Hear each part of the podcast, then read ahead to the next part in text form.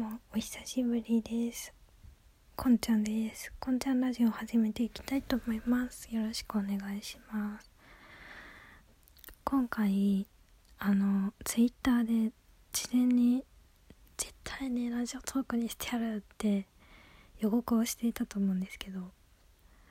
あのね私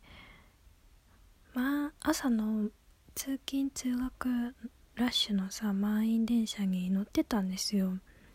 で普通に乗ってであのー、さ満員電車とか混んでる電車でリュックを普通に背負ってるとなんか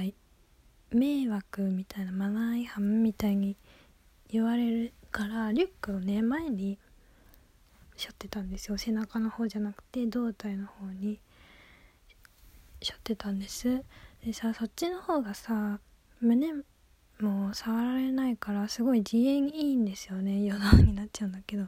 なんか男の人がひ肘曲げるとちょうど私の胸に胸の高さになるんですよ。男の人の肘が。でなんか電車って肘曲げ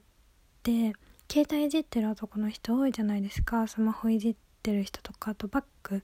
私と同じようにリュックを前にせ前に背負って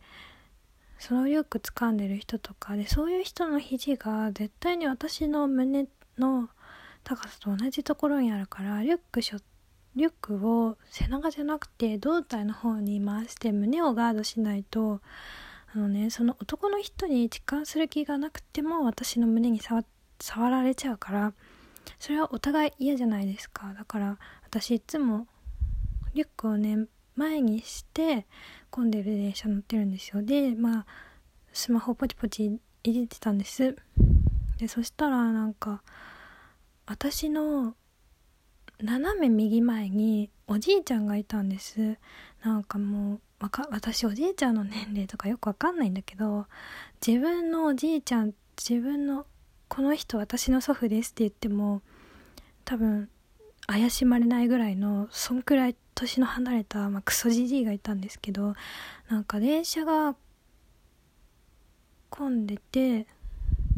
どうしても人と人がくっつかないといけないじゃないですか電車って。混んでたからなんか私もなんかわこのおじいさんなんかさ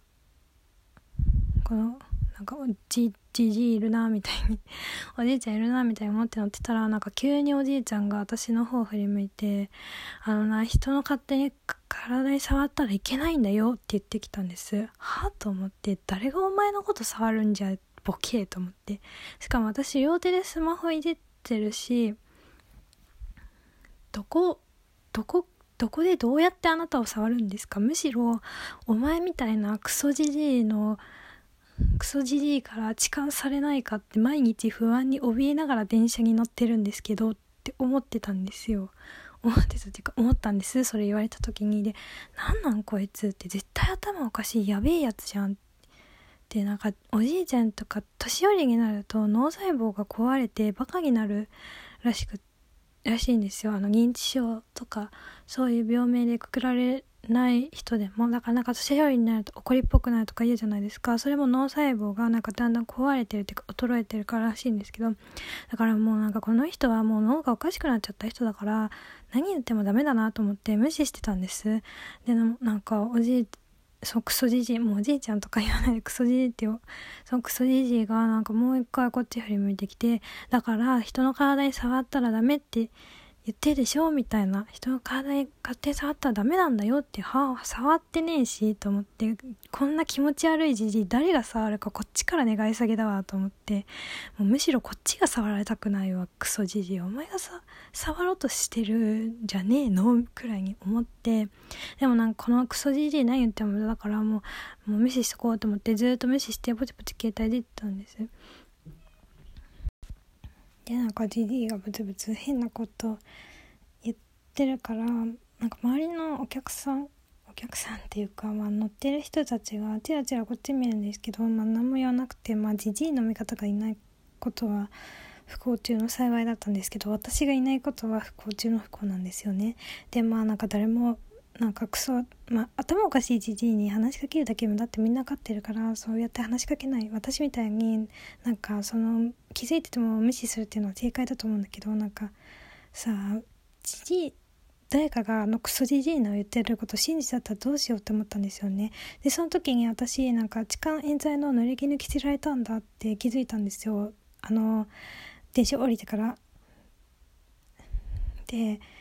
もうほんそしたらなんかもう本当にもう本当に辛くなっちゃって名誉毀損されたみたいな何て言うんだろうこうなんか自分をけなされた気持ちになったんですよね。だって私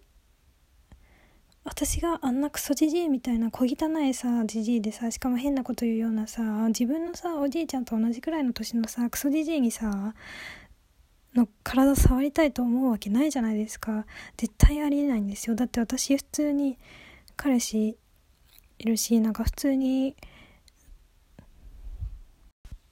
すいません今ちょっとね邪魔が入ったんですけどなんか普通私はもうなんか年相自分と同い年くらいの人を好きになる人間だしそもそもなんかそんな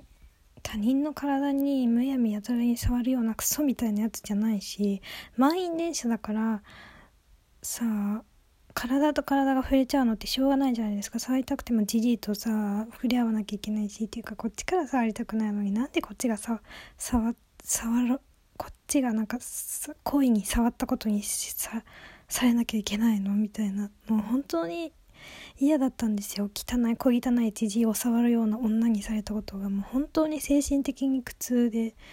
なんかもうなんかさなんかもうさ名誉毀損とかさ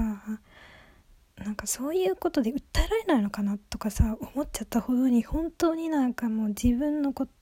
とをバカにされたというかうんなんか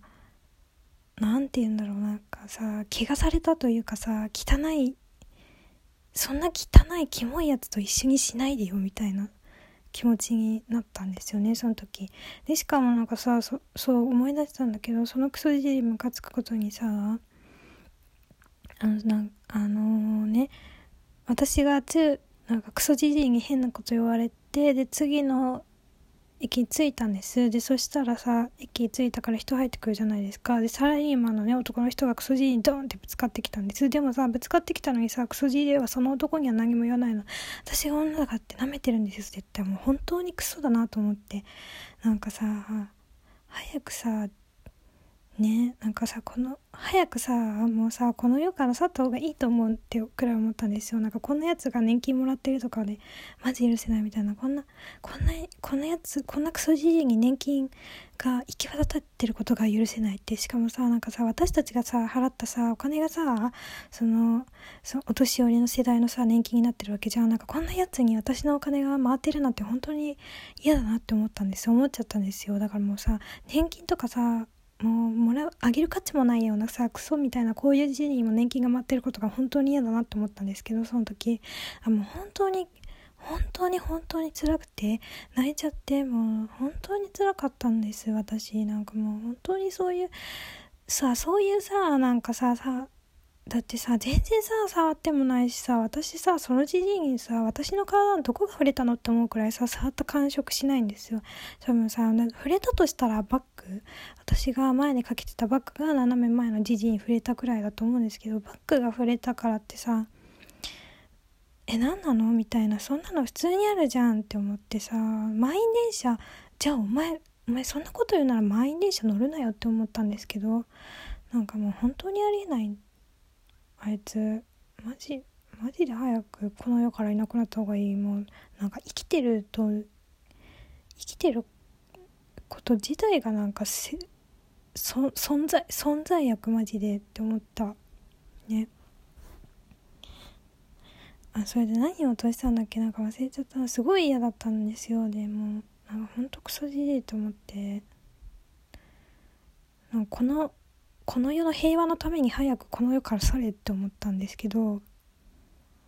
うんなんだっけな。なんかね言いたことがあったのそのじじじに。あそうね思い出した。そうそれでさそういう風にさなんかさ全然さ痴漢でも何でもないのにさ痴漢だとか騒ぎ立てるさクソみたいなやつがいるからさなんかさ本当にさ痴漢にあってさあのさこのあのなんかやっとの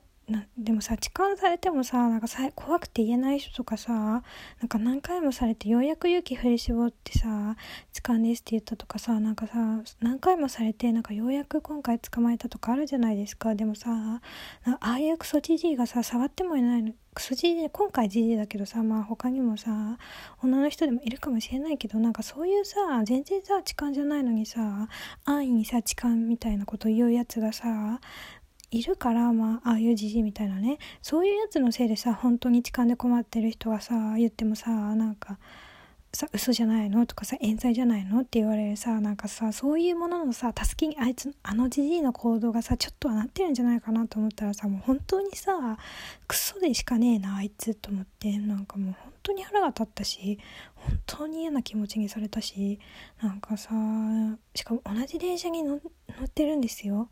これからもあいつと同じ電車に乗らなきゃいけないってなったら本当に嫌でもうマジで出禁になんないかなと思ってありとあらゆる電車に乗れなくなればいいのにあいつって思いましたね。そういう人って出禁になれないんですかね。今度同じことされたらなんか吊るし上げたいんですけどなんかいい方法っていうかさ今度同じことされたらどうすればいいのか分かんないからいい方法知ってる人とかなんかいい知恵知恵を思い浮かんだ人とかはマジで私に教えてほしいです。お願いします。ということで今回はクソじじいに痴漢の冤罪容疑をかけられたっていう本当に腹が立って許せなかったっていう話です。皆さんバイバイ。みんなそういうことしちゃダメだよ。しないと思うけどね。でそういうじじいやったらどうしたらいいかっていうことも教えてください。もう本当につらかった。慰めの言葉も待ってます。バイバイ。